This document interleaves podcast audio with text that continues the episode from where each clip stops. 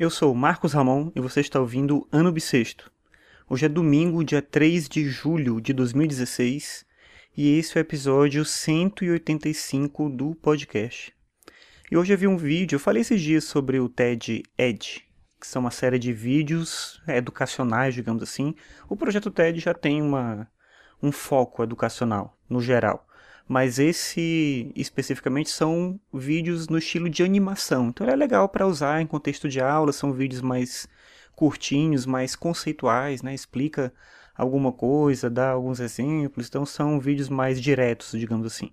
Não tem muito aquele caráter mais reflexivo da palestra, das palestras.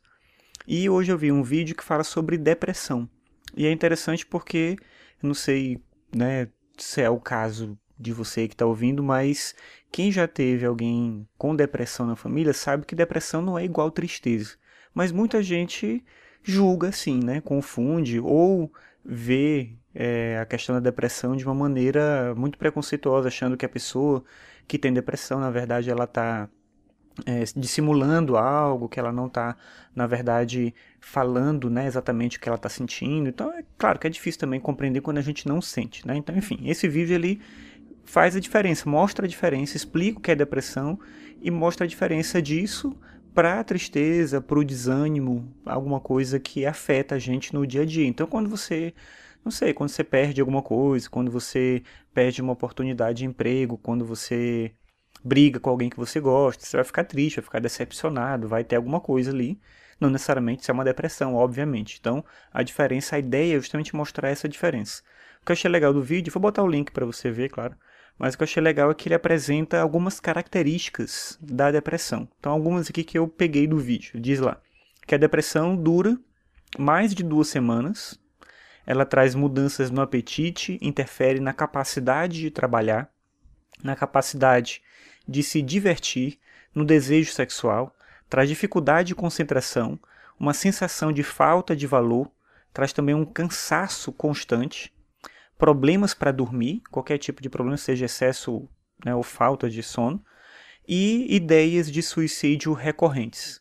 São muitas características aqui, de acordo com vídeos e estudos que foram feitos e que embasam a produção do vídeo, com pelo menos cinco desses sintomas você teria depressão. Claro que não é só uma questão de fazer um checklist ali de coisas e pronto, a pessoa tem depressão. Tem, obviamente, que investigar um pouco mais. O vídeo, inclusive, fala um pouco sobre isso, que tem características físicas que são possíveis observar no cérebro que dão a entender que aquilo de fato é depressão e não uma outra coisa. Mas acho que o principal que tem lá no vídeo, como eu falei, quem viveu né, próximo de alguém com depressão sabe disso.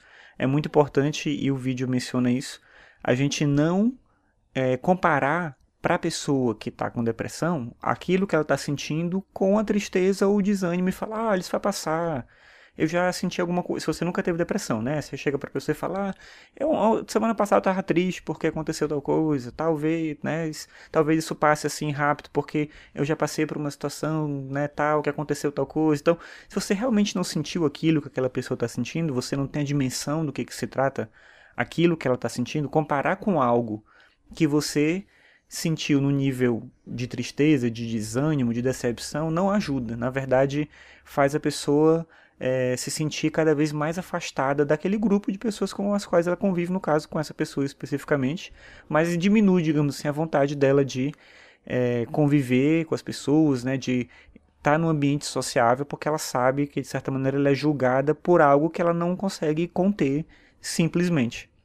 A questão do suicídio, por exemplo, da vontade né, de se matar, né, de abandonar a própria vida, de insistir nessa ideia, né, como diz o vídeo, é uma, um tipo de ideia recorrente, ela é difícil também da gente mensurar, porque quem nunca teve esse ímpeto do suicídio vai achar também que é algo que passa.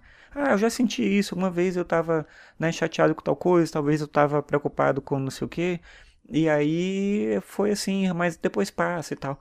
Mas como um escritor inglês chamado Chesterton escreveu, ele diz o seguinte sobre o suicídio, abre aspas, o homem que se mata, mata todos os homens. No que lhe diz respeito, ele elimina o mundo, fecha aspas.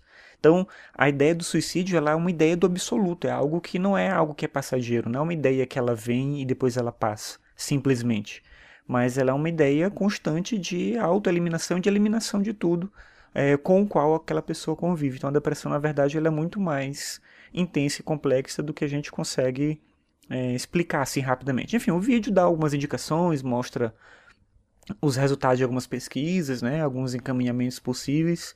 Eu mesmo não tenho uma opinião formada sobre isso no geral, mas é o que eu falei, né? Convivi já com pessoas com depressão e eu sei que é algo muito complicado de se entender, é algo muito complicado de se compreender e é necessário a gente ter um pouco mais de disposição para entender no mínimo, que acho que essa é a mensagem legal do vídeo que eu queria deixar aqui nesse episódio hoje, mas compreender no mínimo que não é a mesma coisa que tristeza, não é a mesma coisa que decepção ou desânimo, ou qualquer coisa assim.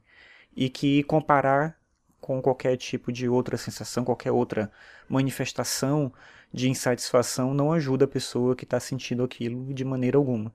Então, é, acho que é uma coisa importante aí da gente tentar compreender. Agora, por que as pessoas sentem depressão, como é que começa, né, qual é o melhor tratamento. Eu não tenho nenhuma opinião formada sobre isso, mas eu entendo a complexidade do assunto. Eu acho que é algo grave e que deve ser acompanhado com muito cuidado. Né? O vídeo também fala que uma grande parte das pessoas demora em média 10 anos para buscar ajuda. Então, às vezes já é muito tarde para buscar ajuda. Esse é um outro problema até por um modelo assim, de sociedade que a gente tem de que todo mundo tem que ser feliz, todo mundo tem que estar satisfeito, todo mundo tem que dissimular e fingir, e quando a pessoa não está se sentindo bem, ela acha que não é o direito dela buscar uma ajuda para resolver aquilo. Então, fica essa mensagem que eu acho que é legal do vídeo de cada um tentar compreender as pessoas com as quais convive, tentar se compreender e buscar uma forma de tornar a vida mais agradável, mais feliz, mais satisfatória e entendendo que a gente sente coisas que os outros não necessariamente compreendem e que os outros sentem coisas também que não necessariamente a gente compreende.